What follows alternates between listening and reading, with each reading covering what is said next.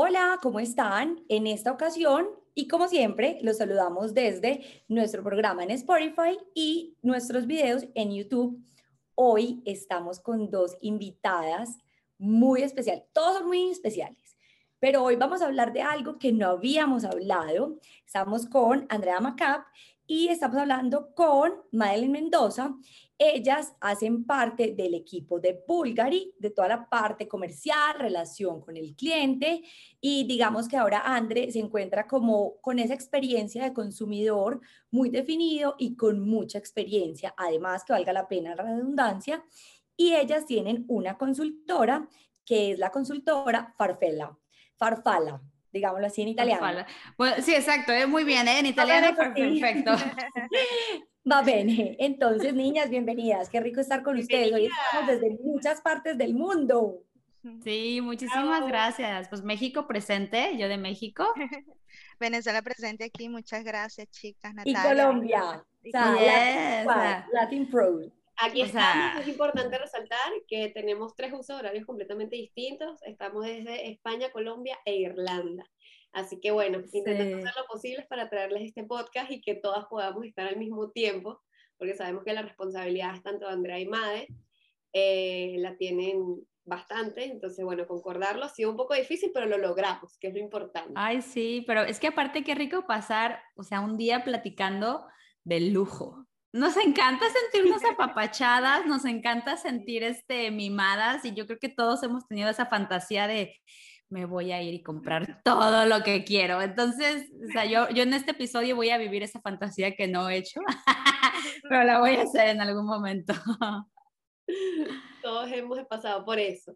Pero bueno, queremos que nos cuenten un poquito cómo empezaron, eh, a trabajar en la marca Bulgari, eh, Madre que todavía sigue activa en la empresa y bueno, Andrea este, que estuvo trabajando hasta hace dos meses, eh, saber cómo, cómo fue ese primer trato con la marca de lujo y sobre todo con, con, el consumidor de lujo que sabemos que es un consumidor completamente distinto a un consumidor habitual.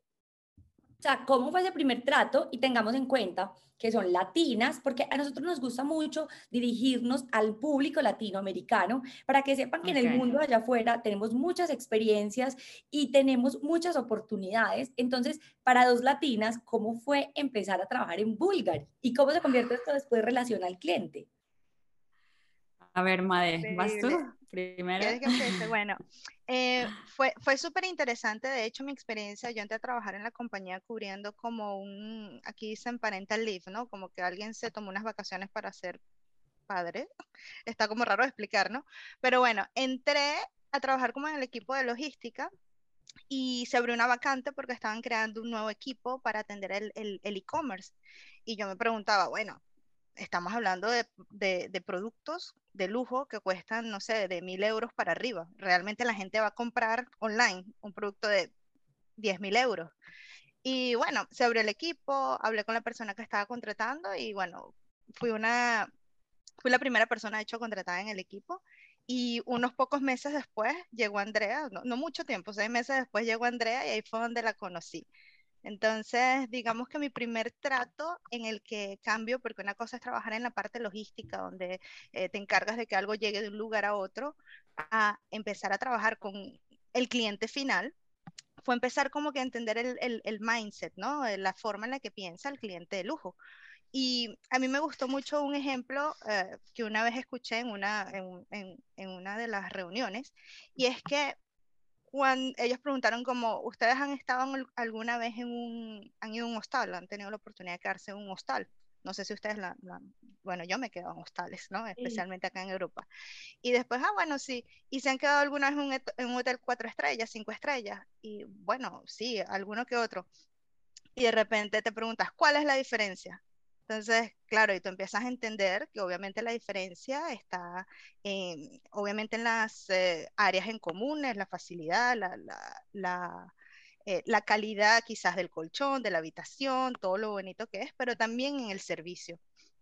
Entonces, eso nos ayudó a entrar en el mindset adecuado de que el cliente de lujo o el cliente que va a contactar a la, marca, en este caso Bulgari, es un cliente que está acostumbrado a lidiar con eh, cinco estrellas, servicios cinco estrellas, ¿no? Que te sirven la botella de agua, que te ponen todo en bandeja de plata. Y eso ah, fue fundamental entenderlo porque estamos hablando de personas que de repente ellos no pueden permitirse estar 20 minutos esperando que le atienden el teléfono, por ejemplo. Sí, ¿no? Que, que, de repente tú llamas, en, estos días llamé a mi proveedor de, de, internet y estuve, sin mentirte, 40 minutos esperando que me atendieran. Eh, obviamente, eh, estamos hablando de, de, de, industrias distintas y de targets distintos y de clientes distintos también, ¿no? Y ya desde ahí se empieza a ver desde muy al principio marcada la diferencia. Entonces, bueno, Andrea, cuenta qué tal, eh, cómo fue tu experiencia cuando entraste, porque Andrea fue, ella no solo entró para trabajar en Bulgari, ella entró ya vestida en lujo, porque yo me acuerdo mi primera impresión cuando Andrea llega con una bolsa Louis Vuitton y yo, es una bolsa Louis oye, oye, amiga, ¿y eso? y bueno, obviamente fue muy rico encontrar a alguien de Latinoamérica también, alguien que hablara español en la empresa, llena de italianos, franceses, y bueno, realmente hicimos mucho clic desde el principio. Sí, fíjate que yo recuerdo a mi mamá que ella tenía unas gafas Bulgari y eran unas gafas de diamantes. O sea, que ahorita sé que no eran diamantes, pero bueno, eran, pero yo veía ellas, yo las veía diamantadas y ella las cuidaba. O sea, de, de, no me las toques, no me las toques porque son mis gafas Bulgari. Y yo, bueno, no sabía. Pero a mí desde muy chica me encantó todo el área de lujo. A lo mejor también porque mi mamá, mi mamá es muy fashionista y ella siempre me decía, lo bueno te dura, no pasa de moda y, y, pasa generación por generación. Y bueno, la verdad es que es cierto, tú vas a mi closet y la mitad de su ropa la tengo yo y parece que la compré ayer, ¿sabes? O sea, la verdad es que, entonces yo siempre como que creí con eso de que lo, o sea, lo, lo bueno, lo exquisito, se hace poco, dura mucho, se ve elegante y nunca pasa de moda. Entonces yo siempre, siempre fui de la idea de que si te compras una bolsa, que sea una bolsa buena. en México es como que sea bueno. Entonces, yo, yo sí te puedo decir que yo era la típica de ahorrar, ahorrar, ahorrar, ahorrar para comprarme una bolsa que a mí me gustara, una bolsa y, o unos zapatos o algo así. Cuando en mi caso yo soy, yo hablo francés, entonces a mí me marca una reclutadora y me dice, mira, tengo una oportunidad para entrar a Bulgari en el, en el, en el, para, el, para el comercio, para el comercio francés. Y yo, fenomenal, me encanta, claro que sí. Entonces, mi experiencia no solamente fue entrar a trabajar a una empresa de lujo, que era lo máximo, aparte Bulgari, porque yo recordaba a mi mamá, o sea, para mí Bulgari estaba como en un, de esto nadie lo toca, ¿sabes? Entonces era como que, qué increíble. Pero no solamente era entrar a trabajar a una marca de lujo, era entrar a trabajar con franceses. Entonces, yo sí me tuve que, no solamente quitemos de un lado el idioma y quitemos de un lado la pronunciación y lo difícil que es escuchar y hablar otro idioma que no es el tuyo, más que nada era entender que el francés le gusta que lo chiquien. Al francés, y yo creo que ya ahorita entiendo que a todos, ¿sabes? Todos cuando hablas, pero al inglés les gusta ser escuchado, le gusta que le recuerde que esa es, quiere comprar ese anillo. Qué cosa tan maravillosa. ¿Cómo? Entonces le encanta como que lo estés mimando. Y yo lo veía mucho como, como con el área, o sea, ahorita ya tengo como que muy establecidas las personalidades dependiendo, dependiendo del país, ya te das cuenta quién quiere información y no me importa, pero como que fue parte de un proceso. Pero algo a mí me acuerdo perfecto que era al francés se le escucha, se le escucha y se le chiquea. Entonces, si te tienes que aventar media hora en una llamada apapachando, mimando, consintiendo al cliente, lo vas a hacer. Entonces, fue como muy bonito para mí el área de lujo, o sea, es como muy, muy importante, pero sobre todo a lo mejor llegar a un área de lujo y sobre todo trabajar con franceses de uno a uno, me dio mucho a entender la importancia de dedicar tiempo, dedicarle tiempo y de escuchar al cliente, porque muchas veces eso es el lujo. Si tú te pones a pensar, el tiempo es lo más preciado que tenemos y el que tú des tu tiempo y escuches, eso es lujo, ¿sabes? Así es, y efectivamente esa es la experiencia desde el lujo, porque cuando visitas una tienda de lujo, también tienes como consumidor que tener tiempo, porque digamos que de alguna manera las personas que te están atendiendo están preparadas para eso, están preparadas para que te sientes, te tomes el café mientras te haces la prueba de todo lo que vas a comprar, porque eso hace parte de la experiencia del lujo. Hablando de la experiencia del lujo, ¿Ustedes cómo ven la experiencia del lujo con las marcas latinoamericanas? ¿Cómo ven que se está posicionando las marcas latinoamericanas a nivel del mundo del lujo? Vale. Mira, yo, yo creo que una marca que se me viene mucho a la mente es Carolina Herrera. Fue como Carolina la que Herrera, abrió las puertas del lujo. Fuera que no. Y, yo, y de hecho, yo cuando, oh, bueno, obviamente yo me acuerdo perfecto una vez un ejemplo cuando le dije a mi esposo, cómprame una blusa rojo. Y me dijo, ¿qué tipo de rojo? Y yo, Carolina Herrera. Y mi esposo así ¿qué?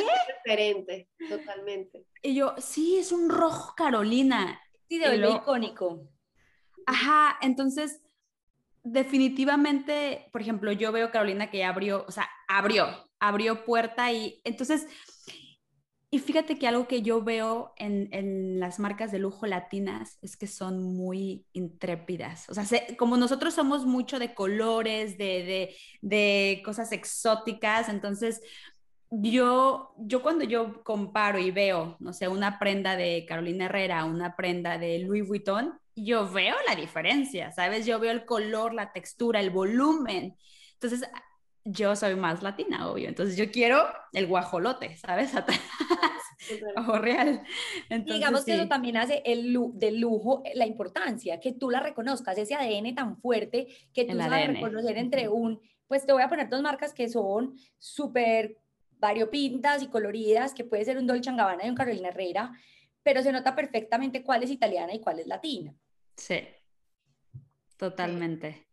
Eso, eso que dices es muy importante porque, em, o sea, cuando una marca se da a conocer, algo en lo que ellos se, mm, se apoyan bastante es en, es en el heritage, como, como oh, la herencia. La herencia, exacto. Eh, se sienten muy orgullosos del patrimonio, de cuál es la historia. Y cuando tú, e, en este momento que tú comentaste, de que cuando un cliente entra una, a una tienda de lujo, las personas que están ahí se toman el tiempo de explicarte y de transmitir esa pasión por el, por el patrimonio de, mira, Carolina Herrera fue fundada en este momento y así empezó la historia y estamos orgullosos porque estos son nuestros, nuestros pilares que queremos comunicar y tú lo ves representado en este modelo eh, particular. ¿Sabes? Es esa también donde es el momento en el que transmites el orgullo que sientes por el patrimonio que representa la marca a la que estás, eh, tienes enfrente, pero también cómo, cómo transmitir esa pasión el storytelling de que cada eh, pieza que tú estás comprando es parte de la historia, ¿sabes? De la historia de la marca, pero también de la historia eh, en, en, la humanidad, ¿no? De, de que esto representó un hito. O, por ejemplo, algo que, que y obviamente es el mejor ejemplo que te voy a hablar siempre va a ser Bulgari porque digamos que lo tengo en el ADN porque nos hacen bastante, eh, bastante eh, hincapié con esto. Y que es súper bienvenido porque es que cuando hablamos de lujo, joyería es el primer ejemplo súper emblemático, entonces qué rico que nos hables de Bulgari. Además que hay que recordar que Made es la trainer o la jefe de operaciones a nivel mundial de Bulgari, ¿ok? No estamos hablando con una persona. Nada más y nada menos. para el equipo de e-commerce, ¿ok? Para el equipo de e-commerce. bueno, pero sí, sigue siendo muy grande, sigue siendo muy grande e importante. Pero bueno, hablan de que cuando, o sea, Bulgari rompe historia o digamos que marca la diferencia porque cuando eh, en el momento en el que ellos comienzan ya me pusieron nerviosa con eso que dijeron, chicas, qué, responsabilidad. En fin, en el momento, o sea, para la época en la que Bulgari empieza a, eh, digamos que experimentar con joyería, la regla era, era dictada por Francia. Entonces, en Francia decían que todo lo que es joya era en blanco, oro blanco y diamantes. Eso eran las joyas. ¿Qué pasa? Luego de la guerra, ellos empiezan a ¿sabes? La, cantidad de recursos disminuye y de repente los metales blancos no eran tan fácilmente encontrados, igual que el diamante, porque no había gente trabajándolo. Entonces, ¿qué era lo siguiente más accesible? El oro, el oro, el, el oro amarillo. Y las piedras preciosas, como quizás rubí, esmeralda, eh, eh, zafiro, y que empieza a ser búlgaro y bueno, no hay esto, hay aquello, vamos a marcar tendencia. Y ahí es como ellos hacen como, eh, rompen ese, ese esquema que venían trayendo la, digamos, la escuela francesa de cómo se dictaban las joyas, y por eso es que Bulgari es conocido como el, el, maestro de los colores, de Master of Colors. Y es porque ellos eh, rompieron esa tendencia.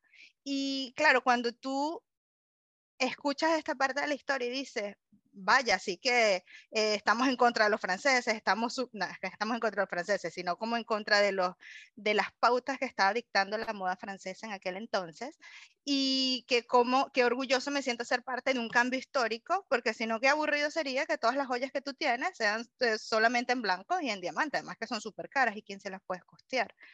Entonces, volviendo al punto de lo que estamos diciendo del patrimonio, lo importante que es el patrimonio y, la herencia histórica que tiene una marca y que eso es lo que me parece bonito, ¿no? Que cuando yo pienso de repente en, ah, voy a comprar en, no sé, digamos en cadenas de tiendas y voy directamente a, quiero ir a Carolina Herrera, escuchar la historia, qué es lo que pasó, ¿Qué, ¿Cuáles son las cosas icónicas? Es también es el rojo, es el perfume, es el nombre, eh, ah, no, es Chanel, es el eh, perfume number 5, por ejemplo. Con, sí, la, botita, la botita. De la botita, exacto.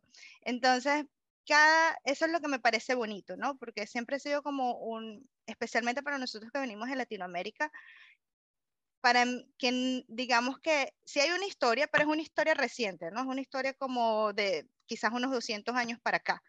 En cambio, cuando tú vienes a estos lugares donde la gente, eh, en Europa especialmente, y quizás Alexandra, tú lo podrás ver, no en España obviamente, que las personas son tan eh, apegadas y, y, tienen como ese hábito de recordar las cosas que pasaron en los lugares que pasaron y cómo eso representó un cambio para ellos. A mí me parece que las marcas de lujo tienen ellos, ¿sabes? Están siempre eh, trayendo eso a la mesa. Del a preguntar, a nivel de consumidor, de todos los consumidores que ustedes han podido eh, tener algún tipo de conexión, eh, ¿cómo juega el lado a nivel de compra, el lado emocional o el lado del reconocimiento social? O sea, ¿cuál es el lado que como que tiene como más valor o es una mezcla de los dos al momento de ellos aceptar y ya hacer una compra? Y si ellos ya van de una vez a contactar con ustedes ya con el objetivo de comprar al 100% o van a modo de información y luego es que se logra realizar la compra. ¿Cómo es ese, ese proceso? Vale. Vale. Em, sí, sí, sí. Mira, los clientes de Bulgari, y también ese es el ejemplo que voy a usar porque, bueno, es con el que estuve trabajando por cuatro años. Los clientes de Bulgari tienen el dinero para comprar a Bulgari, a Chanel, a Louis Vuitton, a, todas las joyerías. Realmente el factor, el, el factor inversión aquí no es el problema. El factor exclusividad es lo que hace la diferencia. ¿Ok? Entonces... más por reconocimiento social entonces. Totalmente, totalmente. O sea, yo te puedo llegar a decir que Bulgare tiene un pilar, que es un pilar fuertísimo, que es la, la, la línea serpente, que es literal una serpiente. Tú te lo pones y automáticamente como mujer te sientes empoderada, o sea, sientes, te sientes el poder de la seducción, te sientes afrodita. Entonces, cierto tipo, y obviamente la marca piensa en cierto tipo de mujer para cierto, o sea, fíjate, fíjate aquí la clave.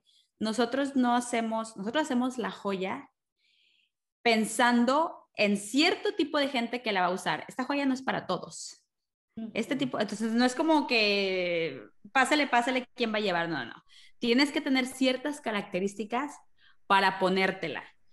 Entonces, aquí el aspecto de exclusividad de yo quiero tener esto, ¿por qué? Porque soy una en 500 personas en el mundo que lo tiene Y dos, el que yo porte esto me da poder, sensualidad, eh, eh, ¿sabes? E, e, esa, e, ese, no sé, esa, sí, yo creo que es esa sensualidad de, que, que se tiene cuando se porta una joya. Entonces, definitivamente el, el, falto, el factor inversión, dinero, costo, no es aquí, no es un punto, de hecho no es un punto de diferencia entre, ay, me voy con Bulgari o me voy con eh, Tiffany. Es cuestión de diseño. ¿Qué, ¿Qué, voy a sentir yo cuando me ponga esta joya? ¿Qué, qué, qué, ¿Qué va a ver la gente? Porque créeme, no es lo mismo, no es la misma impresión. Vamos a, vamos a imaginar que yo llego hoy con un diamantito, no sé, un solitario aquí en mi, en mi cuello Ah, ok, estamos. Pero ¿qué, vamos ¿qué va a pasar si yo llego con una serpiente de diamantes? o sea, ¿qué van a decir? Oye, esta, ¿dónde sacó ¿Sabes? O sea, te da como que ya otra, otra definición. Entonces, definitivamente es cómo el cliente quiere ser percibido ante la sociedad, como alguien súper, súper, o sea, bold, ¿cómo se dice? Bold atrevido. atrevido. alguien súper atrevido. Eh, o alguien más, este, eh, más eh, clásico, clásico sí. Ahí, yo agregaría, yo agregaría, sí, obviamente, o sea, es como respondiendo un poco a la pregunta también o agregando lo que Andrea está diciendo, quizás tú te vas a encontrar con clientes, de hecho hay un poquito de todo, ¿no? Porque te vas a encontrar con clientes que de repente prefieren irse por algo que es icónico y que vas a reconocer la marca con solo verla, más sin embargo no está, no está escrito Bulgari, ¿sabes? Como por ejemplo la colección Serpenti que ella estaba hablando.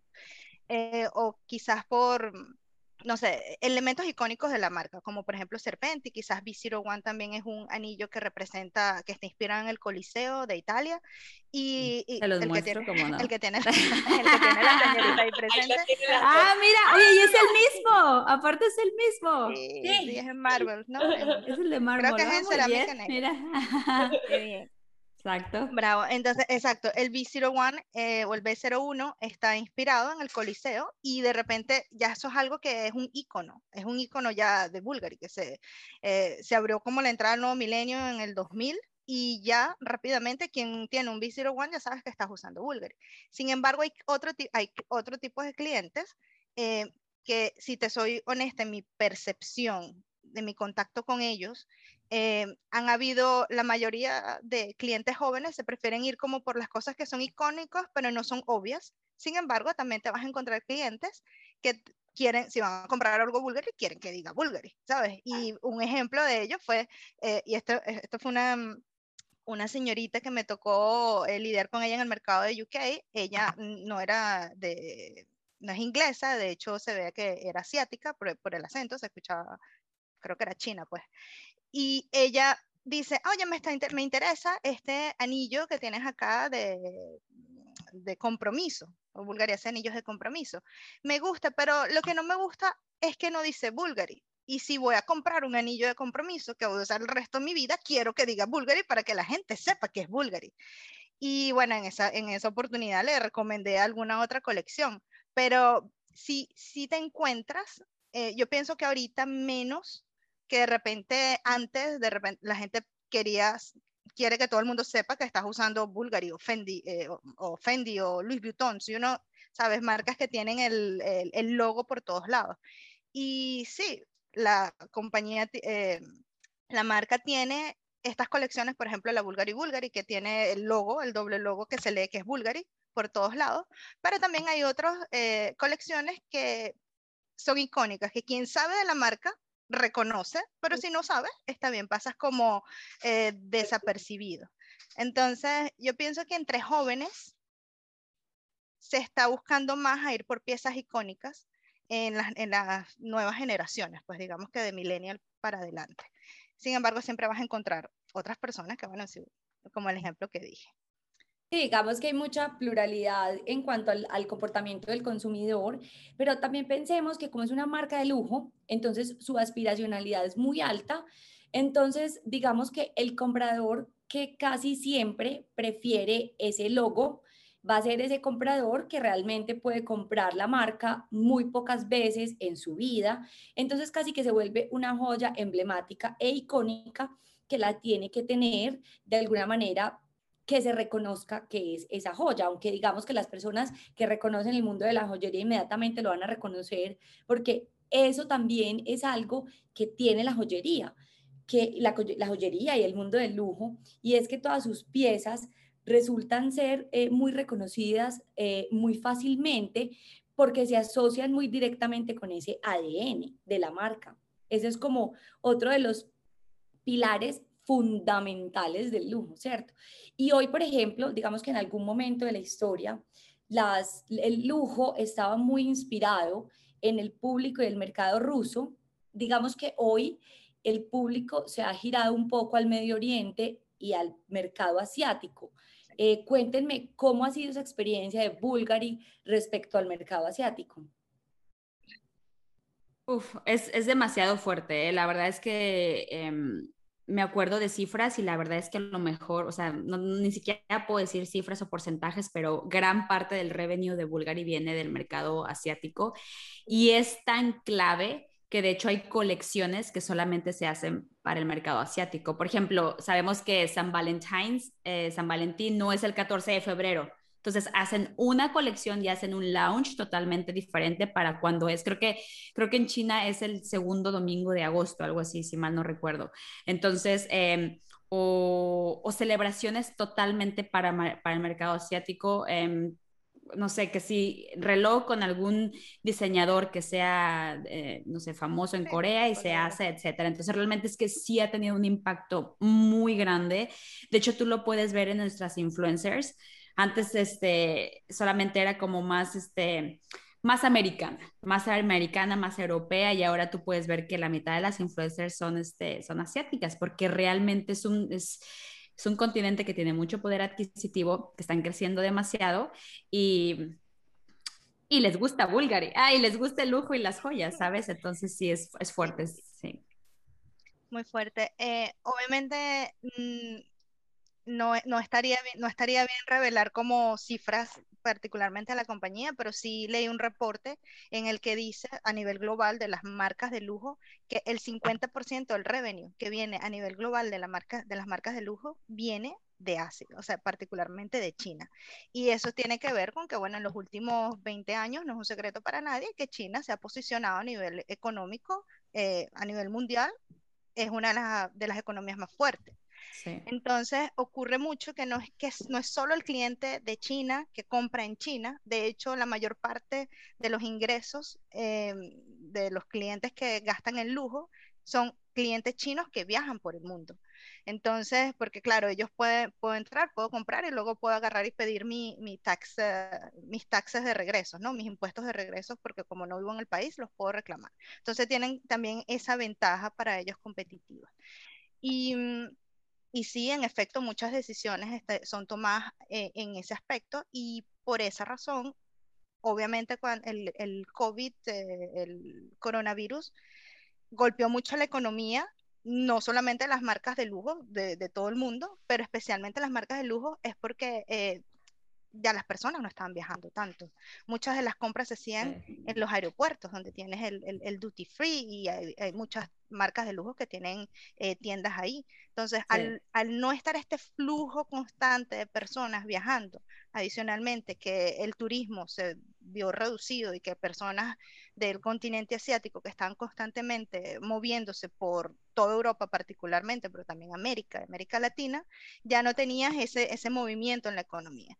Entonces, hay, bueno, adicionalmente del hecho de que cuando las personas tienen que apretarse el cinturón, los primeros cortes que hacen vienen de, lujo, ¿no? De las cosas que no son eh, necesarias.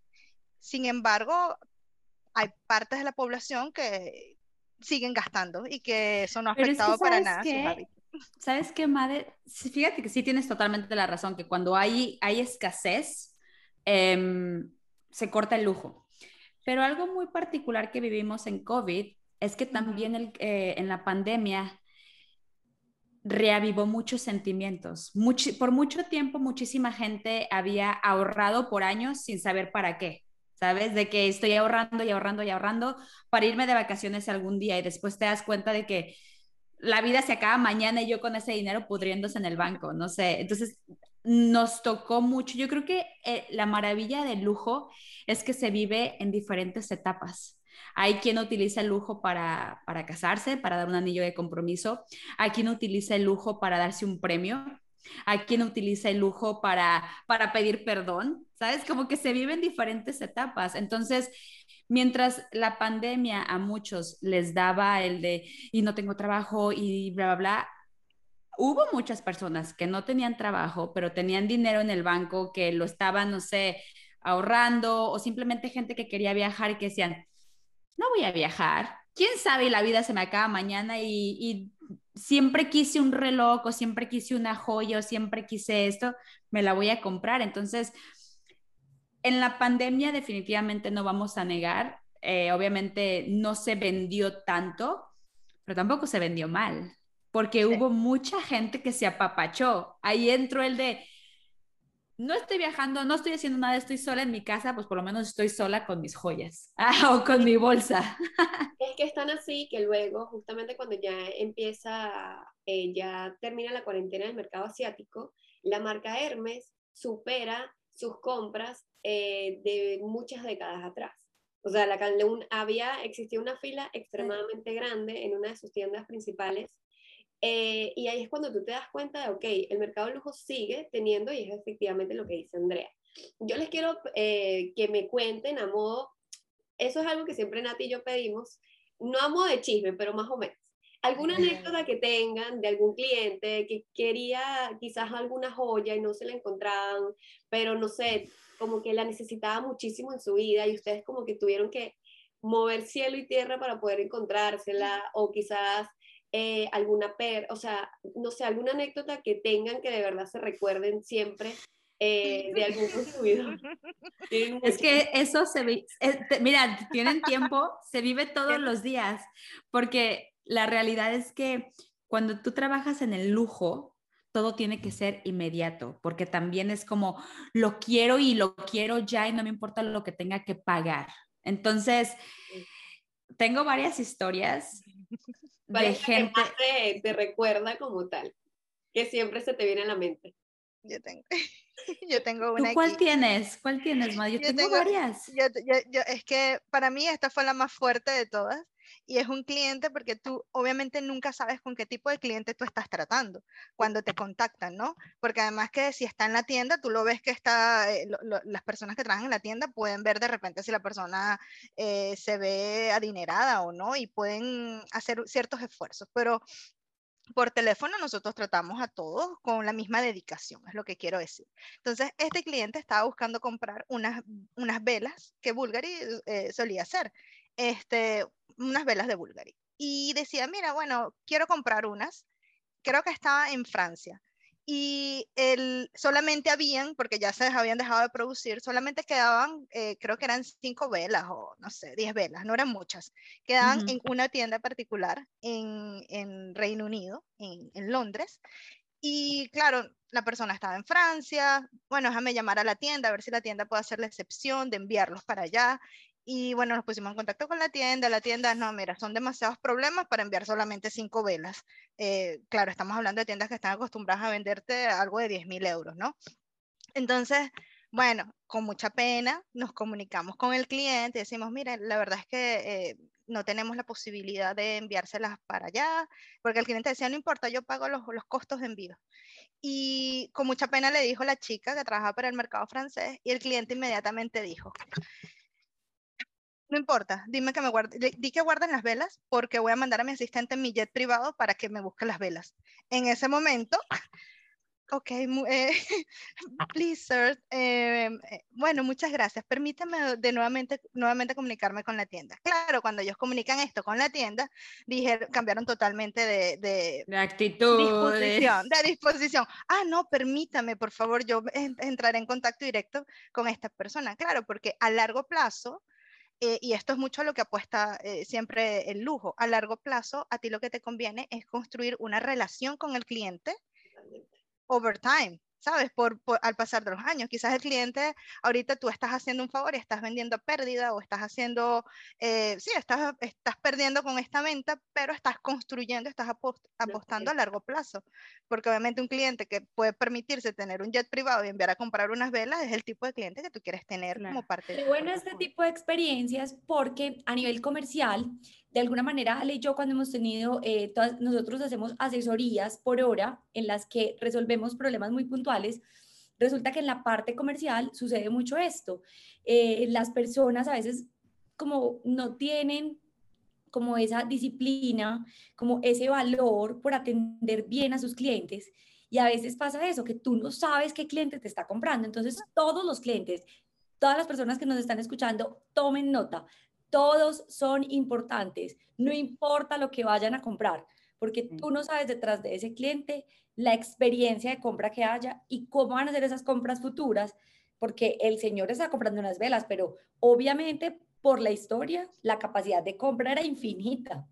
Claro. Si entran adolescentes a las tiendas, eso pasa mucho. Nosotros eh, en Barcelona tuvimos eh, muchas oportunidades porque nosotros hicimos un marketing de, eh, de moda de lujo y efectivamente tuvimos mucho contacto con estas marcas y, mm, pasaba mucho que entraban personas de niños, bueno, adolescentes de 16, 17 años, que efectivamente no se ven eh, posicionadas económicamente eh, o se ven muy normales, pero la verdad está que ellos no son los que tienen el poder adquisitivo, lo tienen los padres, y a la hora de que si tú tratas mal a esas personas, no te van a terminar comprando porque ellos van directamente a su casa a decir, yo quiero tal eh, joya o yo quiero tal prenda, tal producto. Y es por eso que ellos se cuidan tanto, sobre todo marcas tan, de tan renombre como marca, la marca Bulgari, ¿no? Y eso se lo decimos de verdad a todas las marcas porque quizás hoy, eh, hoy en día te compran nada más una vela, que es lo que acaba de pasar. Pero quizás el día de mañana no sabes si te compran... potencial, claro. Un concepto completo. Entonces, sí. Totalmente. ¿Qué ibas a decir, Andrés? No, y, la, verdad es que hay mucho aprendizaje en ese ejemplo, porque yo sé por el lado, o sea, porque tampoco se trata de, creo, creo que también es importante decir que no se trata de que si no compras tanto, no eres un cliente que valga la pena, ¿sabes?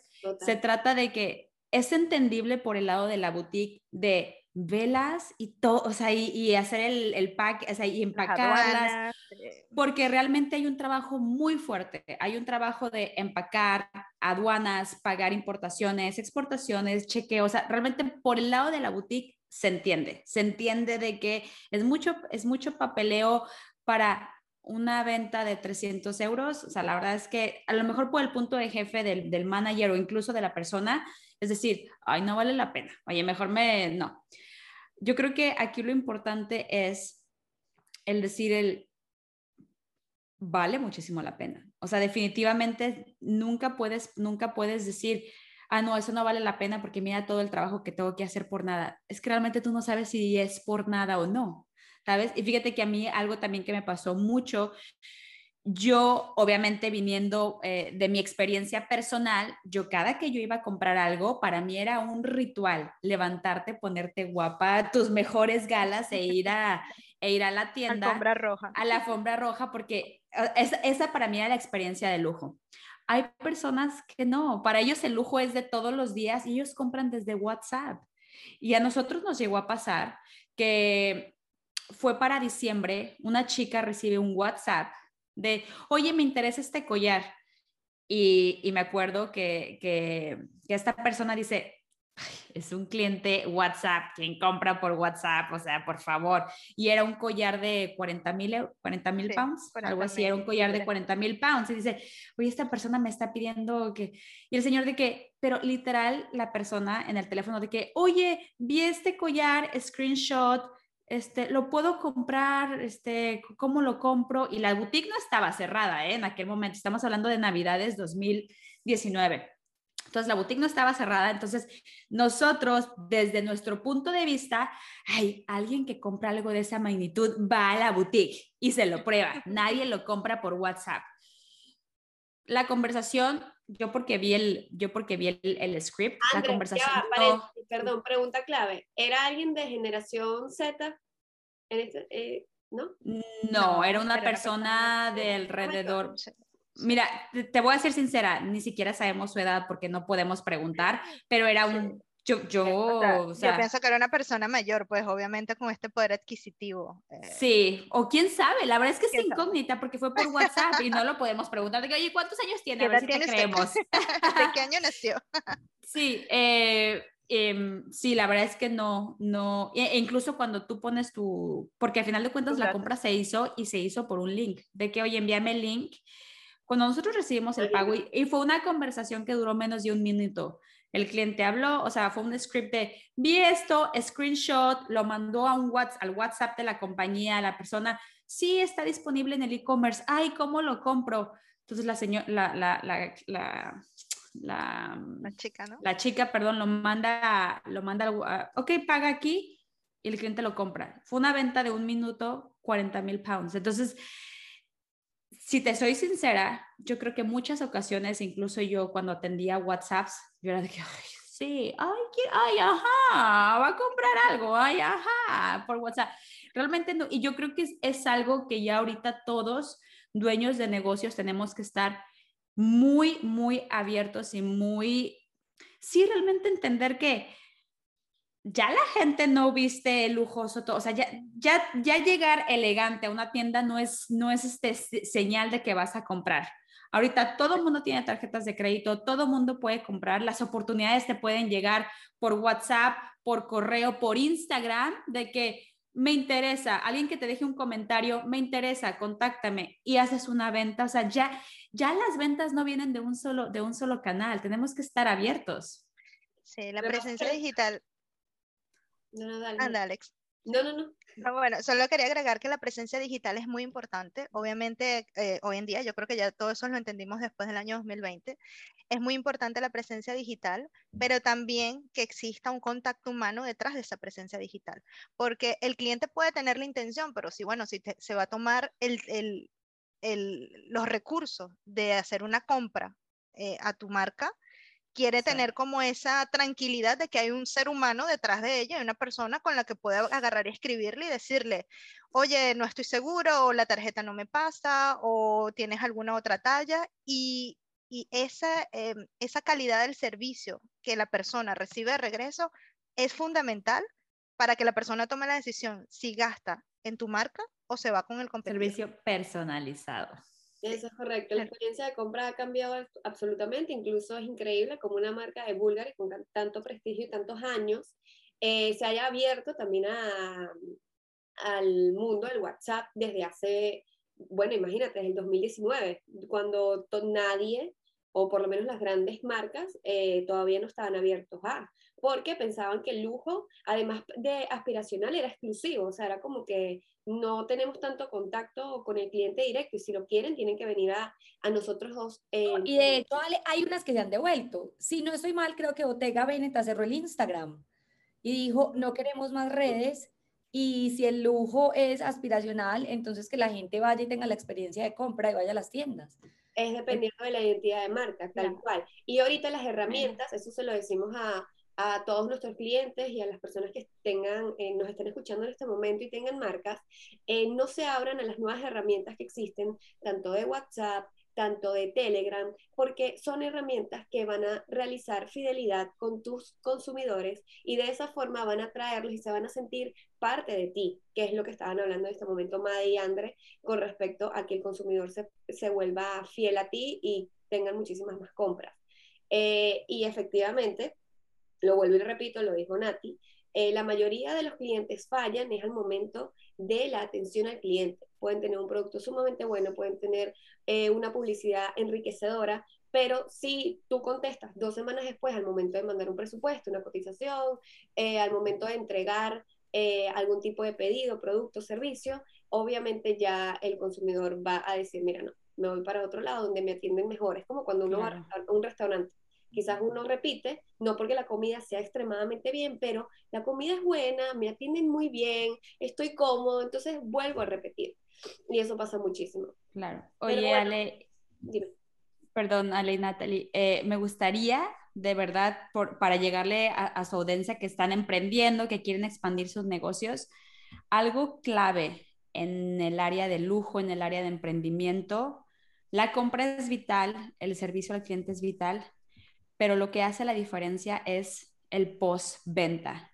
¿Cómo le das seguimiento a tus clientes después de que compraron? Y es ahí, todos sabemos estadísticamente que tienes, o sea, tienes, cuesta 75% más caro traer clientes nuevos que retener a los que ya tienes. Entonces, yo he visto que nuevos emprendedores o, viejos emprendedores o muchas, muchas marcas fallan en el área de ventas. Como, ya me compraste, ya no me interesas, mira, ya tengo tu dinero, como si ese cliente ya no fuera a comprar nunca más. Entonces, es muy importante y, y también para las personas que nos están escuchando, mantén un claro camino. El cliente me compra, pero ¿qué pasa si no le sirve? O sea, ahí es donde está realmente la clave de lujo, ¿sabes? Yo me acuerdo eh, que los clientes nos decían, a mí no me importa cómo lo vas a resolver, a mí me lo arreglas, ¿sabes? O sea, porque realmente ese es el nivel de que, mire, que vamos a pasar por él y que si le vamos a cambiar la pieza y que lo...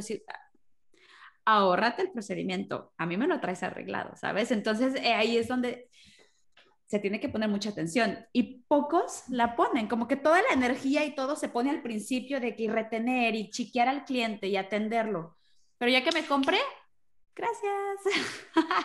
Bien, gracias. Y, hay dos cosas ahí, eh, dos oportunidades que tiene cualquier eh, empresario o cualquier marca que esté iniciando a, a hacer el contacto postventa, como está diciendo Andrea. La primera es para recoger feedback. O sea, para preguntarle a la persona cómo fue la experiencia, cómo, qué pudo haber mejorado la experiencia, cuál fue, eh, qué pudo haber hecho la diferencia para la próxima vez. Y ahí tú como, como, como empresa, como marca, como empresario, y esto aplica a cualquier tipo de servicio, puedes saber cómo mejorar tus procesos o tu producción o tu calidad o el mensaje que estás dando. Y el segundo es la oportunidad de establecer esta relación con el cliente a largo plazo. Decir, oye, mira, me di cuenta que compraste si estamos hablando de joyas, este anillo que es de oro blanco, eh, ten en cuenta que estos son los pasos que tienes que, seguir para tener cuidado de tu, de, tu, de tu pieza, de tu joyería. Entonces, de la misma manera, el, el cliente compró algo de ti que de repente no es joya, piensa, ¿Qué puede salir mal una vez que esta persona ha adquirido esto? ¿Cómo puedo traer a esta persona de regreso a la marca? Entonces, es como en el social media que te dices, tienes que dar contenido, tienes que dar contenido. Sí, tienes que dar contenido de calidad, tienes que mostrarle a tu cliente que ya te ha comprado cómo eh, que tú estás ahí si algo sale mal o es más, estás ahí para evitar que algo salga mal. Y eso es una manera de continuar construyendo la, la confianza que tienes contigo y reforzarle el, su, su, su, decisión de compra. O sea, reforzarle que de verdad hizo una muy buena elección. O sea, al cliente se le vende la marca, como decía ahorita André, desde el principio hasta el final. O sea, digamos que la experiencia tiene que ser muy completa y esto que le sirva a todas las personas que nos están escuchando, porque esto no solamente es en lujo, sino en todos los mercados debería ser así. Totalmente. Fíjate, yo, recuerdo una boutique en México donde me acuerdo perfecto que compré una falda, el cierre se le, se, le, tronó, a lo mejor me puse chovi en aquel momento y el cierre tronó, no quiero entrar en detalles, pero me acuerdo que marcó a la, a la boutique y entonces le dije, oye, pues el cierre se, se, se, botó. Sinceramente yo no lo hice con ninguna intención, simplemente yo quería saber de qué, qué hago, porque sé que es una, es una, es una falda que me gusta. Ah, no te preocupes, tráela aquí a la, a la tienda y nosotros te cambiamos el cierre, no te preocupes, o sea, ojo, yo pagué, pero simplemente el hecho de que me digan, ay, no te preocupes, mira, tráelo, nosotros ya conocemos a alguien, acá te lo arreglamos, ya me quitó un peso de encima de buscar, de, de, preguntar, entonces se necesita muy poco para dar un servicio de lujo. No necesitan ser joyerías carísimas o se necesita muy poco, simplemente entender al cliente y decir, porque yo te he puesto que a lo mejor otras personas es de, oye, pues no sé, el cierre o el botón se me cayó pues busca una costurera. Oye, eso ya no, o sea, pues, ¿qué, qué, qué? O sea, sí, se desentienden, se desentienden totalmente. Ajá, así como, ¿qué, ¿qué quieres que haga? Entonces, que, bueno. La, empatía, la empatía es la clave. La empatía es la clave con el cliente. Y tienes que pensar así, oye, si este cliente fuera mi mamá, ¿cómo me gustaría a mí que trataran a mi mamá? Por ejemplo. O sea, yo creo que a nadie le gustaría que tu mamá la trataran mal. no, no se preocupe, ven, ven, ven a ayudar. Y pienso que lo que dijo Andrea antes, es eso, muchas cosas se quiebran o piensan que el trabajo ya está hecho una vez que la venta se hizo. Lamentándolo mucho, ¿no es así? Es el comienzo, es, es el comienzo, literal, total. Como pueden ver y escuchar las personas que nos están escuchando a través de las plataformas que son audibles, estas niñas tienen mucha experiencia, entonces qué rico que las personas que están así súper encarretadas escuchando puedan seguir teniendo un contacto con ustedes y saber mucho más de eso que tienen para aportarle a la sociedad. ¿Dónde las pueden encontrar? Ay, muchas gracias. Pues la verdad es que nosotros pudiéramos hablar todo el día porque algo se nos da bastante bien. No te preocupes, estamos calladas porque ustedes son nuestras invitadas el día de hoy, porque si no, no paramos. Sí, entonces, pero bueno, nos pueden encontrar en nuestras redes sociales. Estamos en, em, en Instagram como arroba Farfala, WFWL, Farfala. Ahí es donde Madeleine y yo damos consultoría para personas que quieren comenzar a emprender, que quieren comenzar un nuevo proyecto, que quieren realmente el, encontrar esa, el encontrar su porqué de vida, ¿sabes? tenemos este, sesiones transformacionales uno a uno, entonces estoy seguro que los podemos ayudar. Individualmente, yo soy Andrea McCabe y me pueden encontrar en Instagram como Andrea bajo McCabe y Made. Y a mí me pueden encontrar individualmente como arroba Made Mendoza R al final Mendozar. No se preocupen, se los vamos a dejar abajo en la descripción de, del episodio, tanto en YouTube como en Spotify. Bueno, mil gracias, Andre y Made, por información tan valiosa, tan generosa, eh, por estar el día de hoy con nosotros. De verdad que sí, sacar este tiempito eh, para poder hacer este episodio. De verdad que les deseamos todo lo mejor del mundo con este nuevo proyecto que tienen. Y gracias. gracias. por contarnos como que esos trapitos que están por dentro y esas historias. claro. De la joyería Bulgari, que para nosotros en verdad es una marca sumamente emblemática que a Nati y a mí eh, nos encanta, sinceramente. Muchísimas gracias a ustedes por, por, la invitación, en realidad, muchísimas gracias. Para mí, para, bueno, hablo por mí, sé que por Andrea también, para nosotras es un honor estar aquí y poder hablarles a, a, a, las personas que, que las siguen a ustedes día a día. Totalmente, que sea el primero de muchos. Muchísimas gracias, Mae y Andre, por estar con nosotros compartiéndonos todo ese conocimiento, esa experiencia desde el lujo y cómo las personas pueden seguir aprendiendo con ustedes de estas experiencias y mucho más aplicadas a su contexto. Una vez más, a todas las personas que llegaron a esta parte, hasta esta parte del capítulo, gracias por escucharnos, por vernos y recuerden la manito arriba para que sigamos subiéndoles contenido de muchísimo valor y nos vemos y nos escuchamos en una próxima edición. Claro.